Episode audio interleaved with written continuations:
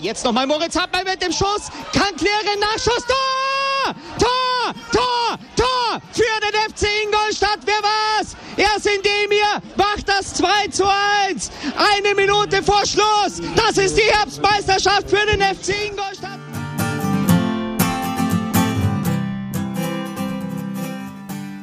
Servus Schanzer, herzlich willkommen beim Schanzer Zeitspiel, dem Podcast rund um den FC Ingolstadt. Die ersten vier Spiele im Jahr 2020 sind gespielt und naja, die Ergebnisse etwas durchwachsen. Wir versuchen sie trotzdem für euch einzuordnen. Viel Spaß dabei.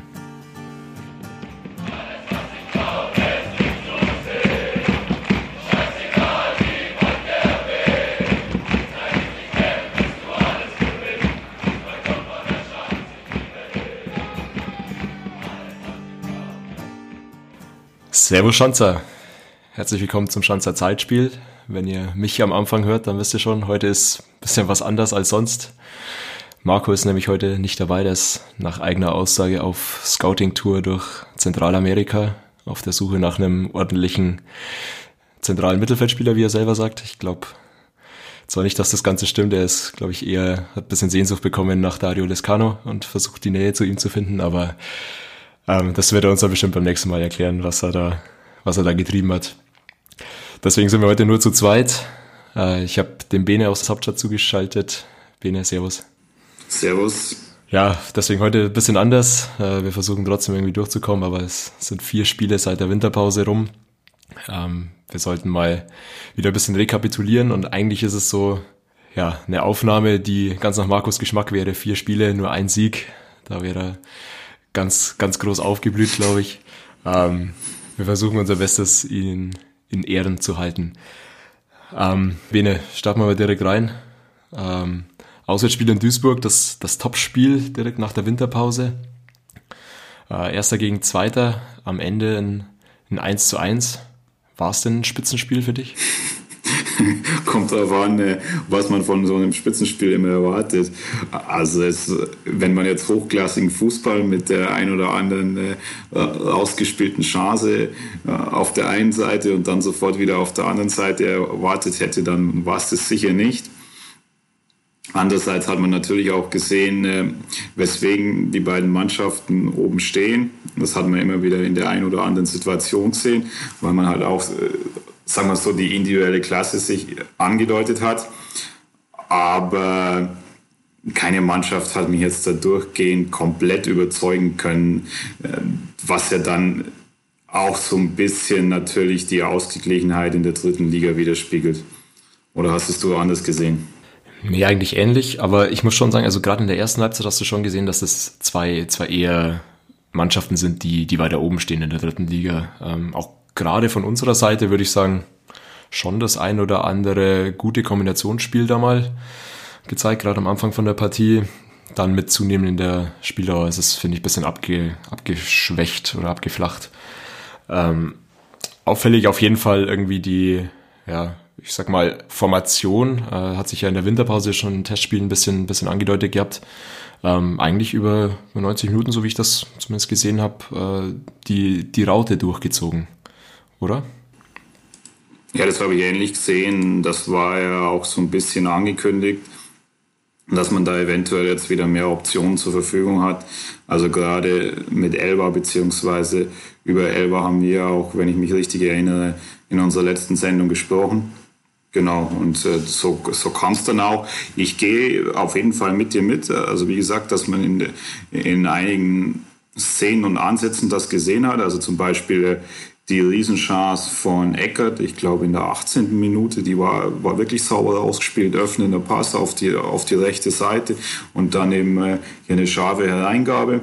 Und wenn du, wenn du das, also zwei, drei, vier vernünftige Pässe mit ordentlich Druck auf die richtigen Verlagerungen spielst, dann äh, ist es oft sehr wahrscheinlich, dass du eben auch eine vernünftige Chance in der dritten Liga kreieren kannst. Darum gehe ich dahingehend mit dass man auf jeden Fall gesehen hat, dass diese Mannschaften oben stehen bzw. oben stehen können. Aber andererseits hast du dann auch wieder immer wieder auch äh, in der einen oder anderen Situation gesehen, also zum Beispiel äh, vom FCI auch ähm, bei den Chancen von Duisburg, dass man teilweise in der Defensive nicht zu 90 Minuten, nicht äh, über 90 Minuten zu 100 Prozent sattelfest steht. Ja, also ich finde, es war schon auffällig, dass die Raute eigentlich relativ gut funktioniert hat. Vielleicht auch dem geschuldet einfach, dass du natürlich mit Duisburg Auswärtsspiel beim Tabellenführer irgendwie schon einen Gegner auch hattest, der, der irgendwie mitspielen wollte. Ähm, letztendlich das Tor dann ja auch eigentlich äh, eine gemeinsame Produktion der, der drei Offensivspieler, irgendwie langer Ball von, von Buntic, verlängert von Kutschke ähm, und dann super Vorarbeit von, von Elva und Ayensa macht den natürlich wie wahrscheinlich auch kein Zweiter in dem, in dem Kader. Ähm, Führung, ich glaube, ja, gut 20 Minuten vor Ende. Ähm, natürlich ideale Ausgangslage. Ähm, dann am Ende trotzdem nochmal mit Druck von Duisburg, ähm, dem man lange eigentlich nochmal ein bisschen gegenhalten konnte. Ähm, und dann gibt's einen, einen relativ unnötigen Elfer. Ähm, wirst du es gesehen? Muss man darüber diskutieren? Eher nicht, oder?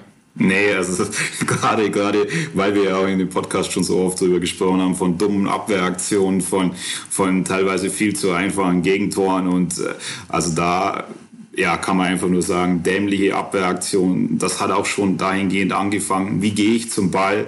Also vor allem auch, äh, das sind ja immer so Situationen, äh, das, die, wo ich, wo, wo ich oder wir auch schon oft genug darüber gesprochen haben. Es ist schon fast am Rande des 16ers.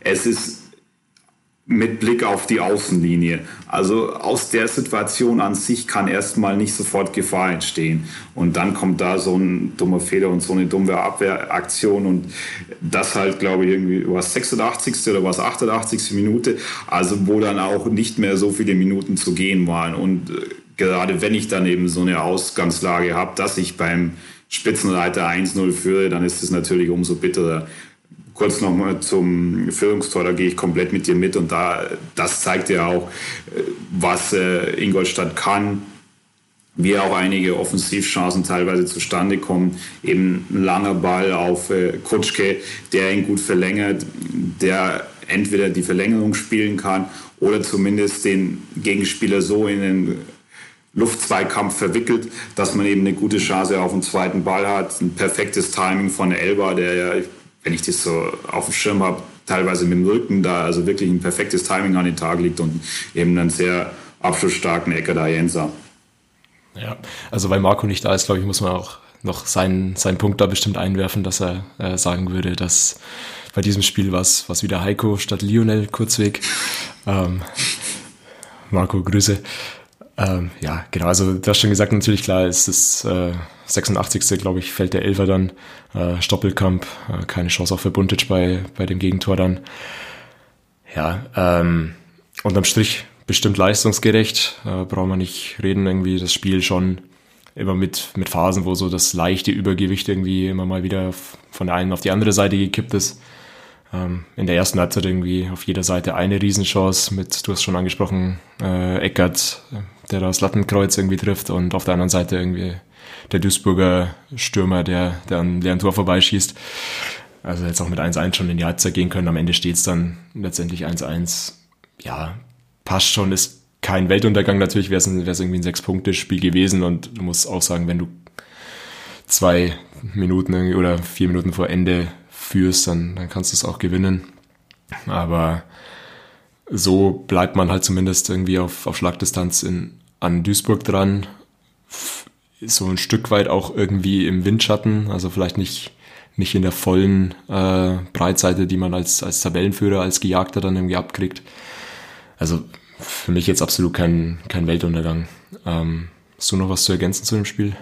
Nee, ich glaube, also so haben es dann auch, äh, äh also haben es dann auch die Spieler teilweise gesehen. Also ich kann mich da an ein Interview kurz nach dem Spiel von Ecker Jenser erinnern, der sagte, also klar, 1-1, glaube ich, hätte vor dem Spiel jeder mitgenommen. Und dann führst du aber 1-0 eben kurz vor Schluss und dann wirst du es natürlich auch gewinnen. Genau, also was man vielleicht noch ergänzen dürfte, ist, äh, dass Freddy Ananu direkt nach seiner langen Verletzungspause quasi sich sofort in die Stammelf zurückgespielt hat und äh, da seither eigentlich auch ja, nicht verdrängt werden konnte. Ähm, hat quasi die, die Heinloth-Position übernommen. Ähm, mein Eindruck ist schon, dass man ihm schon noch anmerkt, dass er äh, noch nicht bei 100% ist, dass er noch nicht so viel zutraut, auch gerade offensiv. Damit soll es aber für Duisburg wahrscheinlich auch erstmal gut sein. Damit kommen wir direkt schon mal zum ersten Heimspiel der Rückrunde, oder nicht Rückrunde, sondern Restrunde. Ähm, ja, Heimspiel gegen ein doch gerade vor der Winterpause aufstrebendes Kaiserslautern. Ja, Im ersten Rückrundenspiel hatten sie irgendwie 1-1, glaube ich, nur gegen, äh, oder 0-0 gegen Asbach gespielt. Ähm, trotzdem aber ein hochkarätiger Gegner, der im Aufwind war.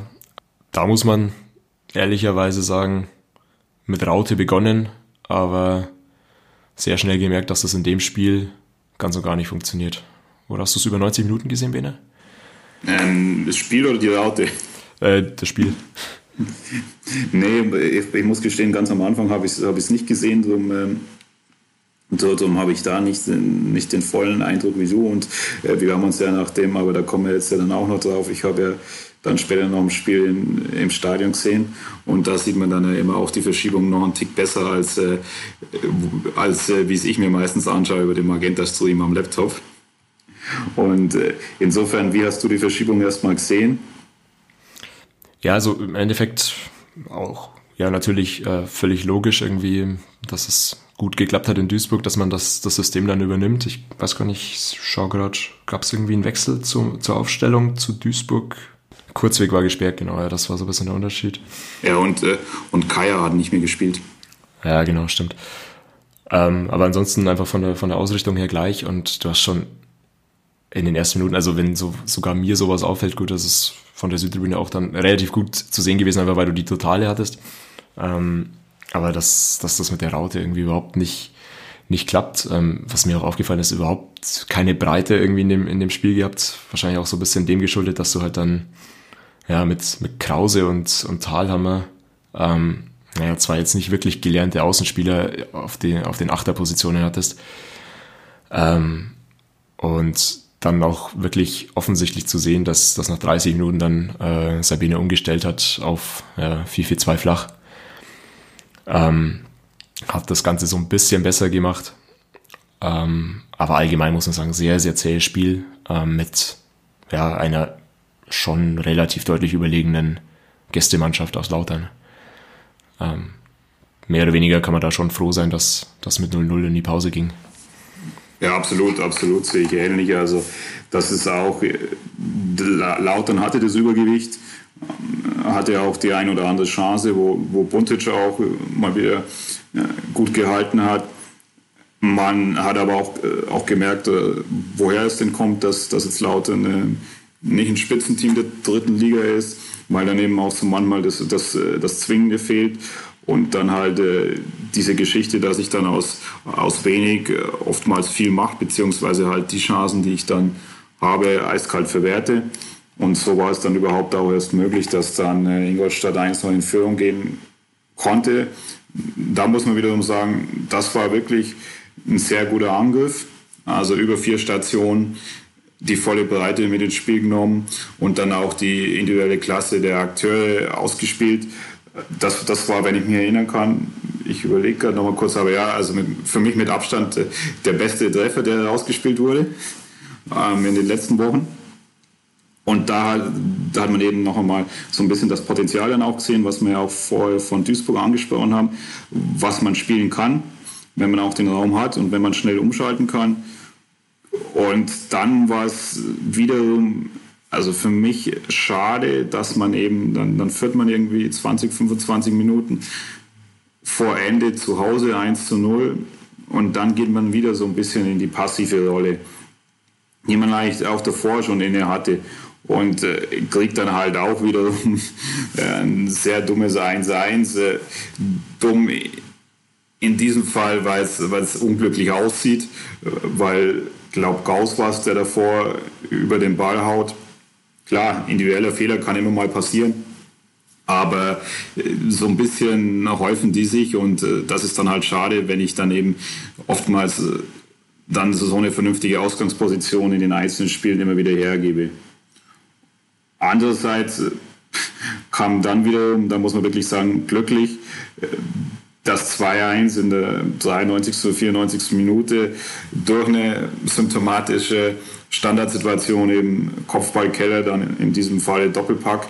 Klar, man hat vernünftige Standardspieler. Man hat einen Gauss, der einen guten linken Fuß hat und dann auch die, die Flanke sehr gut reinbringt. Man hat einen Keller, der kopfballstark ist, aber auch noch andere Akteure wie, wie eben Kutschke, wie eben auch ein Pausen vielleicht, beziehungsweise Antonic. Und dieses Potenzial besteht und das sollte man dann auch nutzen und da spricht dann auch überhaupt nichts dagegen, aber das ist dann halt so ein bisschen symptomatisch dafür, dass ich, äh, was ja wir auch schon angesprochen haben, dass ich darüber dann das 2-1 schieße. Ja, also Mann des Spiels natürlich auf jeden Fall Thomas Keller, der da irgendwie doppelt Torschütze auftritt. Ähm, ja, man darf trotzdem auch nicht vergessen, dass da während des Spiels schon die, der ein oder andere Fehlpass oder irgendwie schlampige Ball mit, mit dabei war. Ähm, weiß nicht, also das, das täuscht dann immer so gern drüber hinweg. Glaube ich, hat auch vom, vom Kicker irgendwie eine 1,5 bekommen. Ja, das ist halt dann zwei Tore geschuldet und das ist ihm natürlich auch absolut zu gönnen, brauchen wir gar nicht, gar nicht reden. Ähm, wie du sagst, eben das, das erste Tor richtig geil rausgespielt. Also das hat, hat auch, also von der Südtribüne einfach mega geil ausgeschaut. Ähm, und auch in so Situationen wie der, da freust du dich einfach unglaublich drüber, dass es keinen Videobeweis gibt, weil da diese Balleroberung irgendwie 20 Sekunden vorher bin ich mir nicht ganz sicher, ob die makellos ist. Ähm, und die hast du ja halt als Fan dann irgendwie schon vergessen, wenn das Tor fällt. Und du freust dich zu Recht riesig, weil es halt ein richtig geil rausgespielter Treffer ist. Und dann, wenn, wenn du dir überlegst, dass sowas dann nochmal irgendwie geprüft wird und äh, dann am Ende vielleicht auch noch zurückgenommen wird, das wäre ist nicht der Fußball, den ich unbedingt sehen will. Ja, aber der Fußball, den ich sehen will, ist, ist das 2-1 in der 94. Ähm, ja, so ein bisschen die, die Erinnerungen an, an das 3 äh, zu 2 gegen, gegen Düsseldorf geweckt. Ähm, und eigentlich ja auch ein Punkt, wo man sagen könnte, dass dann, naja, so ein, ja, eigentlich schon dreckiger Sieg, also verdient ist ja was völlig anderes. Ähm, in der Nachspielzeit, äh, mega geil für die Moral. Vielleicht ist das nochmal so ein, so ein richtiger Punkt, der, der pusht. Ähm, ja, aber irgendwie das Gegenteil der Fall, wenn man jetzt mit zwei Spielen Abstand zumindest drauf.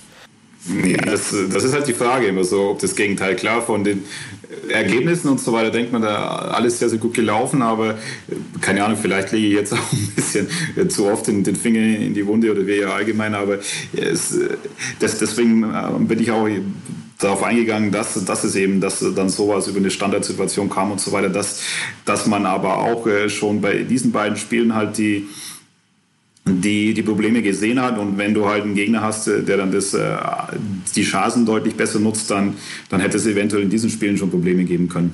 Ja, absolut. Also ich glaube auch, oder ich habe es mir auch nach dem, nach dem Spiel eben auf meine Notizen geschrieben, naja, du hast jetzt irgendwie zwölf oder waren es 13 Spiele äh, ohne Niederlage hast eigentlich so ein Spiel, bei dem halt spielerisch nicht viel zusammenläuft, aber am Ende gewinnst du es trotzdem sogar noch. Ähm, dass da die, dass da eine Gefahr irgendwie von Leichtsinnigkeit gegeben ist, ist, ist ja völlig klar, dass du einfach irgendwie siehst, äh, wir müssen nicht mal gut spielen, um dann am Ende gegen nicht schlechten Gegner noch drei Punkte mitzunehmen. Ähm, ich weiß nicht, ob das, ob das ein Grund ist für, für das, was jetzt kommt. Aber ähm, naja, die Gefahr, dass du nach 13 Spielen leichtsinnig wirst, die ist, die ist definitiv da. Ja, klar, also das, das kann auf jeden Fall immer so, so ein bisschen das, das Thema sein, dass man vielleicht sagt, es stellt sich so eine gewisse Routine ein, ähm, wir, wir kommen da in den Flow rein und wir machen unser Tor und das, das reicht dann auch meistens. Das kann man ja auch wieder anders so ein bisschen als dann so positives Selbstbewusstsein sehen. Aber da muss man natürlich, wie du schon sagst, äh, aufpassen, dass es nicht zum Selbstläufer wird. Und vor allem, wie auch vorher schon mal angesprochen, die dritte Liga ist halt sehr, sehr eng. Also das sieht man bei den Punkteabständen, das sieht man aber auch in den einzelnen Spielen. Und deswegen, das, das ist jetzt eine Plattitüde, aber da ist es dann wirklich so, dass, dass eben diese Liga sehr, sehr ausgeglichen ist und dass dann auch wirklich äh, eigentlich in dieser Liga fast jeder jeden schlagen kann. Und das äh, hat sich dann wieder auch gegen Würzburg für mich sehr, sehr deutlich gezeigt, äh, wo dann eben diese Probleme auch, äh, sage ich mal, deutlicher beleuchtet wurden, dass ich mich dann teilweise in eine passive, passive Phase oder in eine passive Rolle zurückziehe, dass ich teilweise den, den Gegner das Spiel machen lasse, gepaart dann noch mit teilweise einer Defensive, nicht optimalen Staffelungen beziehungsweise auch individuellem Fehlverhalten oder sagen wir so Abwehrverhalten, wo er auf jeden Fall noch Potenzial nach oben hat. Und darüber muss man dann auf jeden Fall reden und das war halt dann auch wieder, passt dann auch wieder gut rein, klar. Ja, man geht in der fünften Minute in Führung nach einer Ecke, wo auch äh, der gegnerische Torwart den Ball unterlaufen hat. Und eigentlich denkt man dann, beziehungsweise wenn ich so ein bisschen die, die Auswärtsspiele der Saison so ein paar in Erinnerung habe, müsste das dir eigentlich perfekt in die Rolle spielen. Du führst 1-0, du hast die individuelle Klasse, dass du auch mal äh, dann, dann äh, später einfach noch eine Chance dir rausspielst und die dann nutzen kannst. Und dann ist es eigentlich die ideale Sache, die dir liegen müsste, dass man nicht mehr komplett das Spiel machen muss, dass man natürlich das ein bisschen dem Gegner überlassen kann. Aber da ist dann immer die Gefahr, dann, dass du in eine zu passive Rolle gerätst. Und an diesem Tag war Würzburg einfach stark, auch spielerisch stark. Und äh, so kam es dann irgendwie folgerichtig, dass dann irgendwie für mich das Spiel auch schon Mitte der ersten Halbzeit gekippt ist. Oder hast du anders gesehen? Eigentlich hast du alles schon weggenommen, wie ich einleiten wollte. ähm, Wahnsinn. Also, ja, wie du sagst, oder wir hatten es ja auch schon öfter hier, du, du gehst 1-0 in Führung, weißt eigentlich selber nicht so, wie, wie das Tor eigentlich fallen konnte. Also es ist ja auch ja, mehr geschenkt als, als irgendwie da jetzt irgendwie groß erarbeitet, weil ja, es ist einerseits eine Standardsituation und es ist auch richtig, richtig schlecht verteidigt.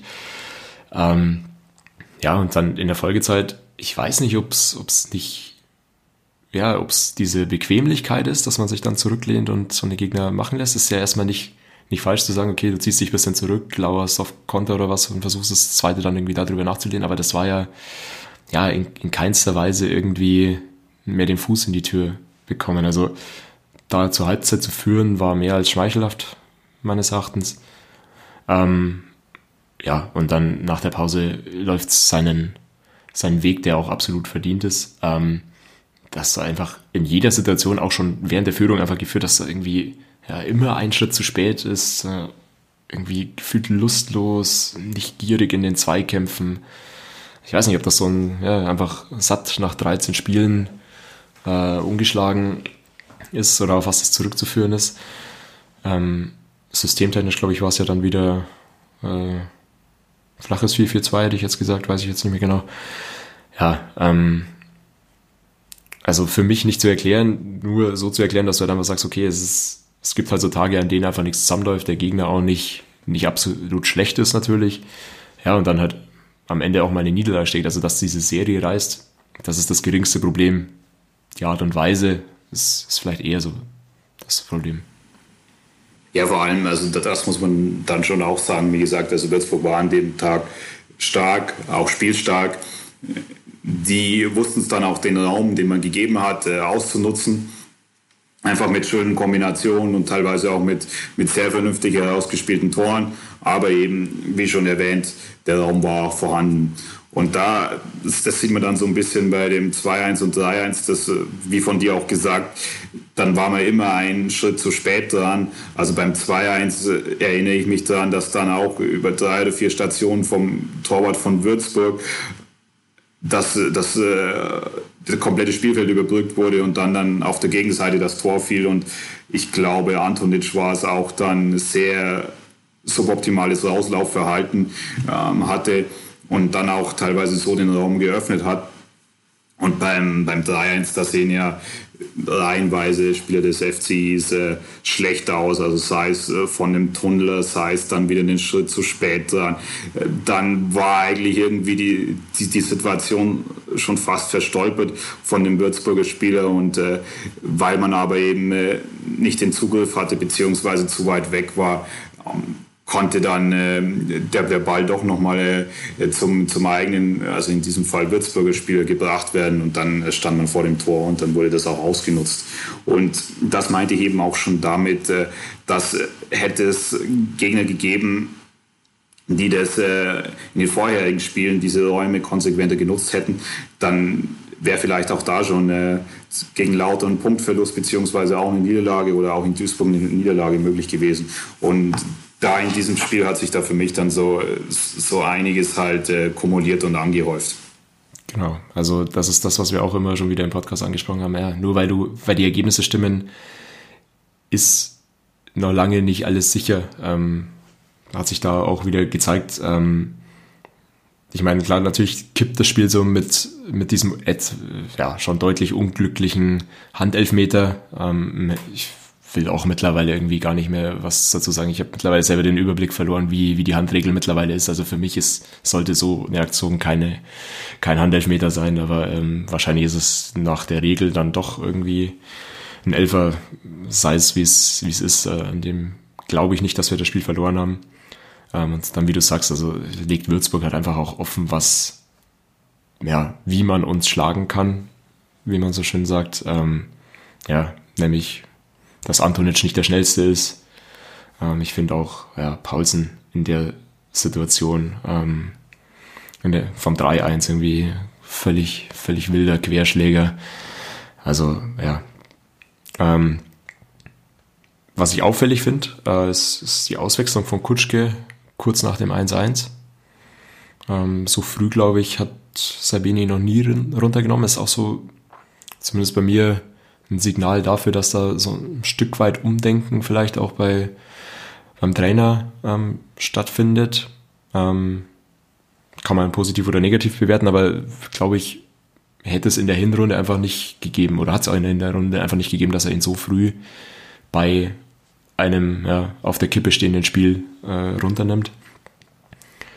Ja, und dann eine Minute nachdem er ausgewechselt wird, ähm, fällt es 2 zu 1 für Würzburg. Und man muss auch sagen, fast kein Aufbäume mehr. Ähm, vielleicht die letzten fünf Minuten irgendwie noch. Ähm, gekrönt dann noch mit einer gelb-roten Karte für Ayensa. Äh, weiß ich nicht, wie siehst du es? Für mich eigentlich die, die sinnloseste gelb-rote Karte aller Zeiten. Ähm, gelb fürs Ball wegschießen und gelb-rot für eine Schwalbe in der Nachspielzeit bei zwei Toren Rückstand. Muss man nicht machen, oder?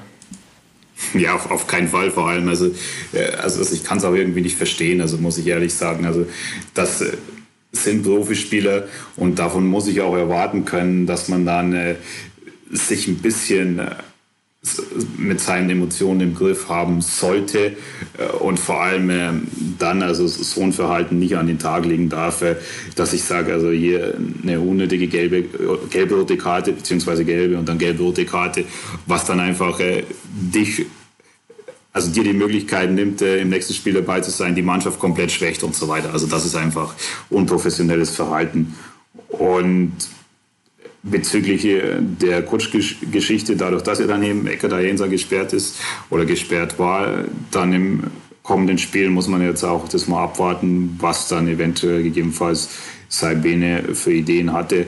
Aber ich, mein Punkt oder das, was ich noch ansprechen wollte, was mir wiederum so ein bisschen, äh, also erstens unnötig, komisch, vorkam und auch wieder sehr zu denken gegeben hat, dass man halt innerhalb von, glaube 12 oder 13 Minuten drei Gegentore kassiert. Und das darf dir eigentlich als äh, Spitzenmannschaft, egal in welcher Liga, nicht passieren. Also dass äh, man kann es Einbrechen nennen und dass dir das eben auch nicht zum ersten Mal in, der, in dieser Saison passiert. Und das ist schon, schon kein gutes Zeichen. Also dass wenn dann, wenn dann mal irgendwie so, äh, so du ein Gegentor bekommen hast, dann musst du auch versuchen, einfach Mechanismen zu erarbeiten, dass man sagt, man versucht erstmal wieder die Lage zu beruhigen und ähm, geht dann vielleicht in der Situation äh, nicht das größte Risiko, aber muss auch wieder vollkommen fokussiert sein. Und also drei Tore in 13 Minuten, das darf einfach nicht sein. Ja, ich glaube, damit haben wir es auch das Spiel soweit ganz gut abgeschlossen. Ähm, was ich noch erwähnen will, weil ich es echt positiv fand, ist ähm, Serie gerissen, aber richtig, richtig starke Reaktion der Fans, finde ich, äh, die doch relativ zahlreich in Würzburg waren, finde ich, für ein Sonntagsspiel. Ähm, sehr, sehr aufmunternde Gesänge nach dem Spiel, hat mir, hat mir richtig gut gefallen. Ähm, also da zumindest Lob an die, an die aktive Fanszene auch. Ähm, Sabine nach dem Schlusspfiff auch nochmal sehr, sehr selbstkritisch hat gesagt, Zitat, ich habe mich gegen mein Bauchgefühl entschieden und das war falsch. Ähm, vielleicht auch so in Verbindung mit den Auswechslungen, die er dann getroffen hat, eine interessante Entscheidung oder eine interessante Aussage. Und dann auch nochmal zu betonen, er, er redet nicht von, von Aufstieg und er sieht uns nicht als Spitzenteam. Finde ich auch interessant, äh, wertungsfrei. Ich sehe es ähnlich, also ich stimme ihm da auch, auch zu. Ähm, aber es ist natürlich auch ja, eine mutige Aussage, sich dann ja, die Schuld so ein bisschen auf sich zu nehmen und zeitgleich aber auch zu sagen, naja, wir sind vielleicht nicht so gut, wie, wie wir dastehen. Und das muss ja auch nicht unbedingt für, für positive Energie im, im Team sorgen, oder? Ich sehe es da immer wieder von zwei Seiten. Man sollte absolut selbstkritisch sein und, äh, und die Fehler auch klar ansprechen und analysieren. Und äh, dass das auf keinen Fall äh, der FC eine Mannschaft ist, die da durchmarschiert und äh, die auch jedes Spiel da verdient gewonnen hat. Das haben wir jetzt schon äh, auch heute wieder analysiert. Aber andererseits muss man dann auch sagen, eine Mannschaft mit dem Potenzial, da muss ich auch einfach erwarten können, dass die in der Situation besser spielt. Ich meine, also da, du hast äh, klar junge Spieler, aber das haben wir ja auch ein, zweimal angesprochen. Man hat einen Kutschke, man hat einen Gauss, man hat einen, einen Krause, man hat einen Paulsen. Das sind alle Spieler, die einfach schon deutlich höher gespielt haben, die Erfahrung haben und die ein gewisses Gerüst bilden können. Und da muss ich einfach auch dann den Anspruch haben, deutlich besser zu spielen. Genau, also man kann es wahrscheinlich immer so auch ein bisschen auf das schieben, dass mal ein schlechter Tag dabei sein kann, ähm, dass dann so eine Serie reißt, alles okay. Ähm, dass es eben keine Eintagsfliege war, sehen wir dann im nächsten Spiel, bei meinem Spiel gegen den KfC Uerdingen. Ein Spiel, das wir in der Hinrunde auch meines Erachtens ziemlich stark dominiert haben. Ähm, gegen den grottenschlechten Gegner damals, der ja, uns die zweite Heimniederlage am Ende des Tages zugefügt hat. Ähm, Bene war im Stadion zum ersten Mal seit dem Relegationsrückspiel äh, und hat ähnlich viel Glück gebracht wie damals. Danke, Bene. ja, ich weiß auch nicht, ob es an mir lag oder eventuell, weil der Fisch wieder da war aus Mexiko. Nein, Schwan, äh, Spaß beiseite. Ja, sorry, äh, das war natürlich nicht Sinn und Zweck. Ja, musst du einmal liefern und dann sowas. Ja, also ich weiß nicht, wie, Mann, Mann, Mann. wie will man es zusammenfassen? Also ich finde, erste Halbzeit absoluter Grottenkick äh, von beiden Mannschaften. Und dann zweite Halbzeit wird's besser. Ähm, also Spiel an sich auf jeden Fall. Auch so ein bisschen offeneres Visier vielleicht. Ähm, mit einer halbwegs guten Phase, so nach Wiederanpfiff vom FCI. Ähm, ich weiß, du siehst es nicht so, aber du warst auch gerade beim Bier holen. Ähm, ja, äh, das waren so 10, 15 Minuten, aber wo man auch am Ende des Tages wieder sagen muss, naja, das waren eigentlich dann auch letztendlich wieder die meiste Gefahr nur nach Standards und wenig, wenig rausgespieltes. Klar kann da mal irgendein so Kopfball von, von Paulsen oder Elva reingehen. Ist es aber nicht. Und dann am Ende, ja, wieder so ein Bruch drin. Oerdingen übernimmt mehr und mehr das Spiel. Buntic tut noch ein paar, paar Dinger ganz gut raus. Ja, und eigentlich, als sich alle schon mit einem relativ unbefriedigenden 0-0 abgefunden haben, ähm, kommt es eigentlich noch ein Tick schlimmer, nämlich dass du ja, das 1 0 in der 88. Äh, durch Evina bekommst. Ja, und so endet halt ein 0 zu 0 Spiel, 1 zu 0 für Oerdingen. Ähm, Bene, deine Einschätzung? Ja, dieses Mal habe ich ein bisschen eine andere Meinung. Äh, hast du ja schon angedeutet. Klar, ich war dann auch äh, nach der Halbzeit kurz beim Bier holen, äh, wie von dir das schon richtig erwähnt.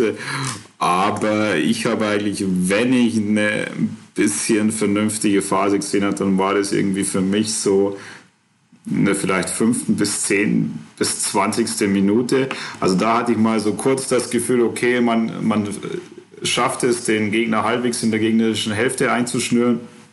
Man, äh, wenn man den Ball verliert, dann erobert man ihn relativ schnell wieder zurück. Allerdings muss man auch sagen, komplett ohne zwingend zu werden. Und das muss ich dann sagen, also das ist mir einfach wirklich deutlich, deutlich, deutlich zu wenig. Also ich habe die Chancen, die ich irgendwie habe, das sind Standardsituationen.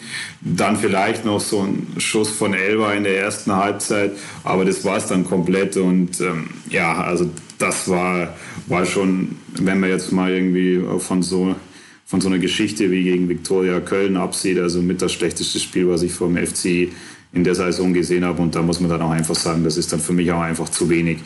Wenn man jetzt an die Sache analytischer rangeht, dann muss man sagen, der FC hat oft äh, gegen Teams Probleme, wo er das Spiel selber machen muss. Also zum Beispiel gegen Mannschaften, die dann eben ein bisschen tiefer stehen, die dann vielleicht auch kompakter stehen, wo ich dann spielerische Lösungen brauche. Und da sieht man schon auch einfach Probleme teilweise in der mangelnden Spielanlage. Also das, ich meine, haben wir ja auch schon nach dem Spiel direkt diskutiert. Also klar, es ist ein vernünftiges Stilmittel, dass ich lange Bälle spiele und dann auf den zweiten Ball gehe. Aber das waren ja teilweise einfach nur komplett wild herausgedroschene Bälle, wo ich überhaupt nicht, gar nicht die Chance hatte, auf einen zweiten Ball zu gehen. Äh, wenn ich zum Beispiel das in Form eines irgendwie 20, 30 Meter langen Chipballs gespielt hätte, wo ich, wo ich schon das Ziel habe, ich, ich versuche kurz zu erreichen und gehe dann auf die zweiten Bälle, sorgt dann vielleicht für ein bisschen Chaos und Verwirrung und, äh, und spiele dann äh, ein, zwei Verlagerungen und versuche dann relativ schnell vor das gegnerische Tor zu gehen. Also da hat mir so, so überhaupt der Ansatz gefehlt, wie ich da in dieser Situation erfolgreich hätte sein sollen. Ja, alles, was wir auch so ja, vor der Winterpause oder in der Winterpause gesagt haben, was uns die Spiele davor stark gemacht hat, hat da so wieder gefehlt. Also, dass du eben nicht flexibel bist, äh, ja, über, über verschiedene Möglichkeiten zu, zu Chancen kommst. Klar, natürlich hat in dem Spiel schon auch sehr offensichtlich Ayensa gefehlt. Ähm, Elver, der quasi zweiter Stürmer dann neben, neben Kutschke war, leider Gottes wieder seine Chance irgendwie nicht genutzt. Ähm, da da kommt es halt über, über gute Aus Ansätze irgendwie nicht, nicht drüber hinaus. Aber wenn er halt irgendwie Stammspieler werden will, dann muss er auch mal irgendwie knipsen als Stürmer. Und das hat er wieder nicht geschafft. Ähm, und dann ist es so, wie du sagst, ähm, dieses eine Stilmittel irgendwie Edeltechniker Antonic prügelt irgendwie die Bälle vor und dann ist aber halt auch nicht die, ja, diese Hartnäckigkeit da wirklich den zweiten Ball zu kriegen. Ähm, am Ende irgendwie Ungenauigkeiten noch und nöcher. Also das zieht sich also ein bisschen durch, wo du gehofft hättest, dass, dass nach dem Würzburg-Spiel sowas wie eine Trotzreaktion kommt. Kein, keineswegs, also Ungenauigkeiten und halt auch komplett mutlos. Ja, vor allem auch nicht nur, oder diese Hartnäckigkeit, das, das ist ja, also mir hat überhaupt da mal so das Verständnis gefehlt, beziehungsweise die Idee, wie ich da überhaupt äh, einen zweiten Ball gewinnen oder die Möglichkeit dazu habe, einen zweiten Ball zu gewinnen, weil wenn ich den, den Ball einfach komplett mit, äh, also mit, mit wirklicher ordentlicher Geschwindigkeit und Stärke in die gegnerische Hälfte bolze, also wirklich bolze, weil das, das war in dem Fall so, dann, dann habe ich da ja auch überhaupt keinen Spieler positioniert, der in der gegnerischen Hälfte in der Nähe des Balls, wo der runterkommt, sein kann, sondern geht der Ball automatisch zurück zum gegnerischen Torwart, zum gegnerischen Innenverteidiger etc. Und der hat wieder komplett die Ruhe, das Spiel aufzubauen. Und äh, da haben wir überhaupt die Ansätze so gefühlt, äh, gefehlt, wie ich da überhaupt äh, mir Chancen herausspielen will und kann auch. Es sei denn vielleicht äh, über die eine oder andere Standardsituation. Aber da muss man ja auch wieder sagen, also das hat dann in der einen oder anderen Situation auch äh, für komplettes Unverständnis äh, oder zu kompletten Unverständnis äh, bei uns geführt, wo man sagt, man hätte vielleicht die Chance, dass dann Gauss mit links eine Flanke schlägt und dann irgendwie schießt Krause den Freistoß.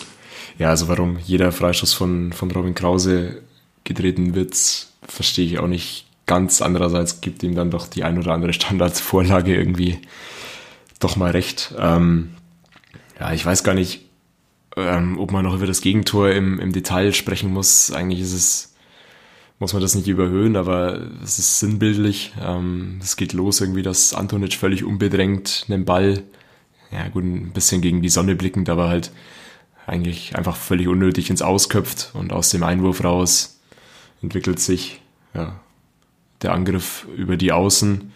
Ich glaube, es sind drei oder vier Ingolstädter in Ballnähe und dabei keiner fühlt sich irgendwie auch nur annähernd dazu berufen, irgendwie den, den flankenden Gegner anzugreifen. Und dann steht ein Mann in der Mitte, ähm, der mit ja, einen super, super, super leichten, äh, äh, ja, nicht mal Schubser, sondern einfach schieben, sich so viel Platz schafft gegen äh, Ananu, um, um dann den Ball auch noch reinzumachen oder um an den Ball zu kommen.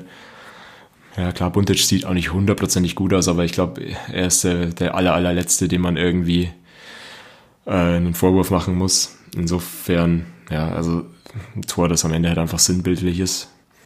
Ich finde einfach das ganze Mittelfeld sinnbildlich ähm, für fehlende Kreativität und fehlenden Mut. Ähm, Thalhammer war, glaube ich, in dem Spiel jetzt wieder ähm, zumindest im Zentrum, nachdem er auf Außen halt einfach völlig au falsch aufgehoben war, aber auch da, man sieht in so vielen Situationen, wir haben es auch im Stadion geredet, wie, wie seine Ansätze sind. Und dann auch im, im nächsten Moment halt einfach, wie, wie wichtig für ihn ja, äh, Selbstvertrauen wäre. Und dass das halt einfach in vielen Situationen nicht da ist. Ja, ich meine, also zum, zum Gegentor, da habe ich noch ein bisschen eine andere Meinung. Also so ein Gegentor kann man mal bekommen. Das muss man dann auch sagen. Das, das war eine vernünftige Flanke. Das, das war ein starker Abschluss von Evina, der ja, der ja auch schon höher gespielt hat, etc. Also der auch ein vernünftiges Potenzial hat, äh, um dann so einen Ball einfach zu verwerten. Und äh, so, so ein Gegentor kann ich auch mal bekommen.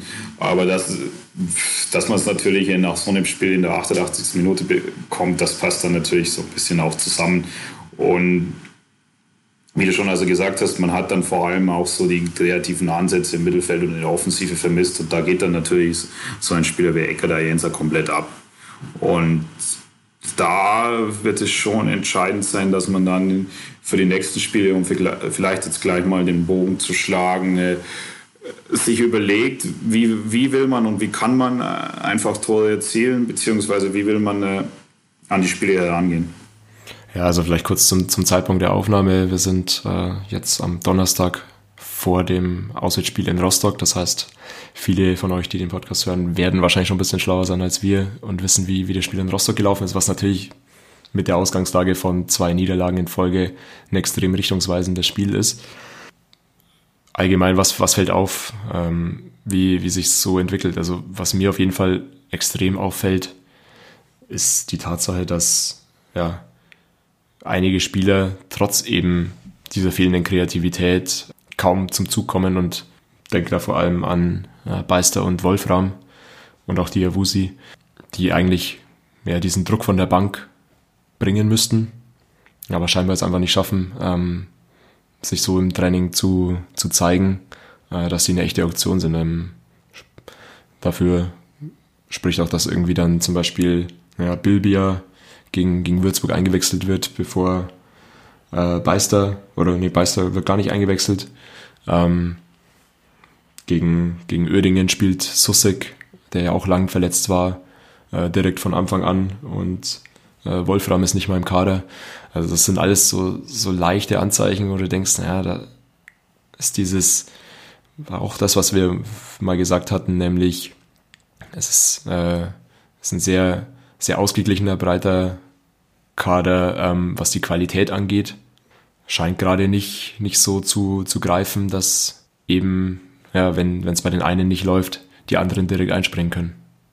Oder zumindest fehlt dann vielleicht das, auch das Vertrauen vom Trainer in der Situation. Ja, was es dann in der jeweiligen Situation für genaue Gründe hat, das ist dann immer schwer herauszufinden. Da müsste man dann deutlich, deutlich näher an der Mannschaft dran sein, was auf jeden Fall Interessant wäre das dann in der jeweiligen Situation zu wissen, aber klar, äh, die, die, Punkte, die du genannt hast, die fallen auf, dass dann immer, also die Wechsel schon interessant sind, dass dann teilweise man so das Gefühl hat, das konzentriert sich dann doch immer wieder auf ähnliche Spiele und dann natürlich auch auf ähnliche Optionen. Und äh, da wird es dann schon interessant zu sehen, wie das in den nächsten Spielen jetzt passiert. Äh, eben auch, äh, wie vorher schon erwähnt, äh, mit welcher Strategie spiele ich, beziehungsweise wie will ich versuchen, Tore zu erzielen. Und äh, wie von dir auch kurz schon angerissen wird, auf jeden Fall Rostock schon auch ein sehr wichtiges Spiel, denn äh, das, das verdeutlicht nochmal so ein bisschen, wie eng die Liga jetzt in dieser Situation zusammen ist. Also man ist, glaube Rostock ist Zehnter ist Rostock genau. Also acht Plätze dahinter, beziehungsweise sieben Plätze dazwischen, aber nur eben sechs Punkte. Also das, also wenn jetzt, wenn man jetzt wirklich also nur einmal kurz, kurz äh, durchspielt, also man, man verliert dann da wirklich nochmal, was, was auf keinen Fall zu hoffen ist, dann, dann sind es eben nur drei Punkte.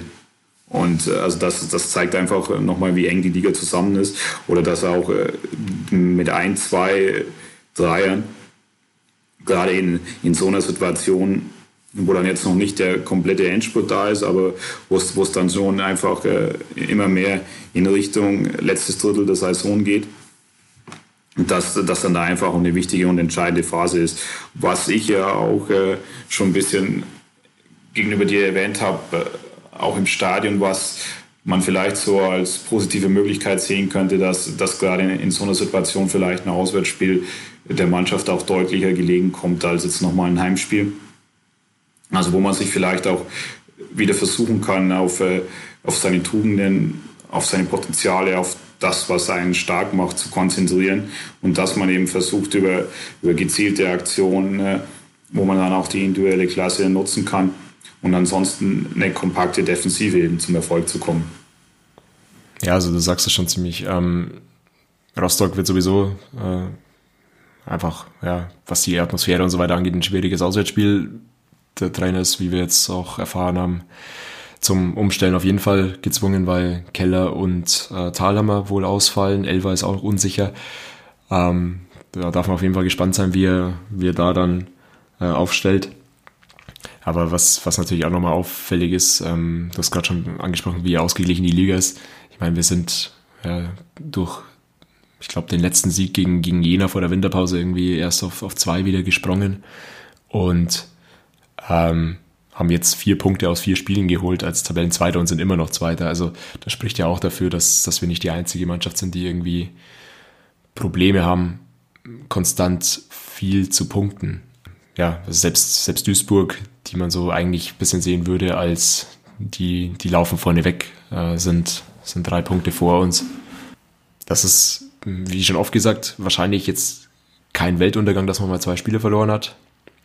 Ähm, am Ende wird zählen, wie lange dauert so eine Durchstrecke. Wir kennen, es fühlt sich so ein bisschen an wie, wie in der Hinrunde, finde ich, als wir ähm, diese, diese Schwächeperiode hatten. Ähm, auch was das Umfeld angeht, also hat man auch gegen Uerdingen ziemlich stark gemerkt, dass, dass gerade die aktive Szene eben noch, noch stark hinter der Mannschaft steht, äh, versucht aufzubauen, während es an anderen Stellen vom Stadion schon sehr deutliche Unmutsbekundungen gibt. Und das war in der Hinrunde, ich erinnere mich an das Auswärtsspiel bei Bayern 2, ein ähnlicher Punkt. Ähm, und ich kann nur davor warnen, dass wir halt jetzt nicht äh, irgendwie auseinanderlaufen, sondern am Ende geht's halt, auch wenn es wie eine Phrase klingt, nur irgendwie gemeinsam. Damals haben wir es irgendwie geschafft, indem wir die Defensive stabilisiert haben. Das war dann auch so ein, naja, relativ unattraktives 0-0 gegen Unterhaching kann sein, dass das jetzt auch wieder der, das Mittel zum Erfolg ist, erstmal wieder auf die Defensive Wert zu legen. Also, dass es durchaus sein kann, dass es nicht schön anzusehen wird, was, was da die nächsten Spiele kommt, kann man sich durchaus vorstellen. Gerade weil es ja auch die Gegner sind, gegen die wir in der Hinrunde so Probleme hatten mit Viktoria Köln, äh, Halle und, und Bayern, die ja auch jetzt einen Megalauf haben. Ähm, also das wird keine leichte Phase da bis, bis Mitte, Ende äh, März. Deswegen wird es auf jeden Fall interessant zu sehen sein. Absolut. Also das haben wir ja auch schon vor der Saison erwähnt, dass, dass es eben äh, sehr wahrscheinlich einfache Höhen und Tiefen in dieser Saison geben wird. Also auch für Mannschaften, die dann letzten Endes vorne stehen. Aber jetzt werden natürlich wie von dir gesagt, auch ganz entscheidende Wochen, gerade bei den Gegnern.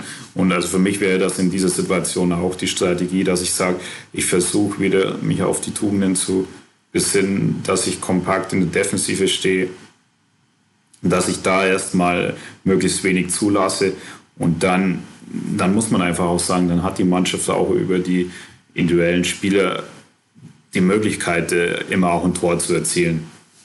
Und das wird halt dann auch äh, wahrscheinlich äh, das Entscheidende sein, dass ich mich auf das fokussiere, dass ich da deutlich weniger zulasse, auch meine individuellen Fehler in der Defensive reduziere.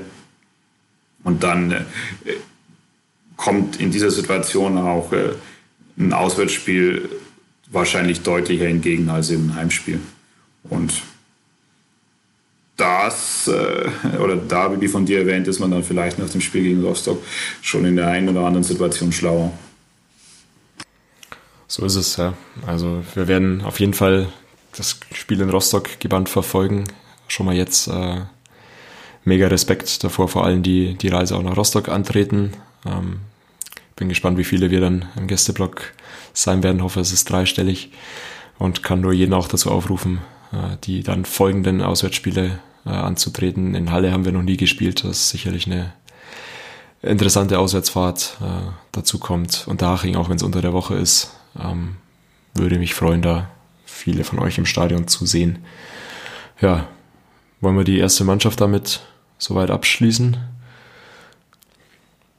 Keine Widerrede. Ähm, ja, was gibt sonst noch sozusagen? Eigentlich nicht allzu viel, deswegen kommen wir auch bald zum Ende, aber ähm, von den Jugend- und Frauenmannschaften, glaube ich, sind die meisten noch in der Winterpause, außer die A-Jugend. Äh, die hat schon drei Spiele wieder hinter sich.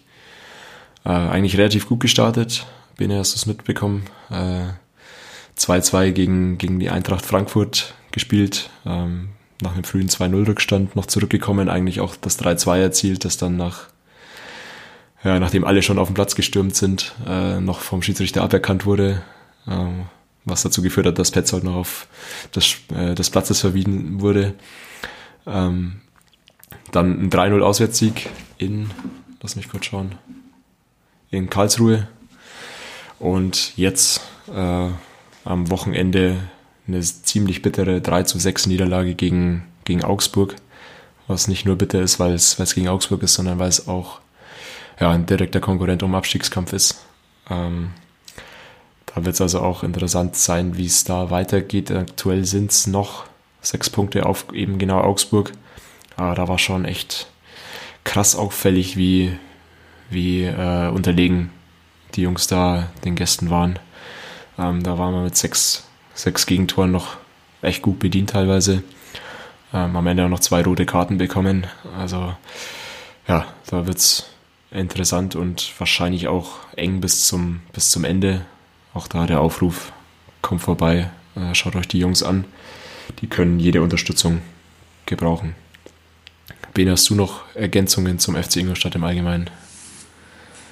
Fällt mir jetzt erstmal nichts ein. Dann wollen wir es doch auch gar nicht länger in die, in die Länge ziehen. Marco wäre stolz auf uns, wir sind unter einer Stunde geblieben.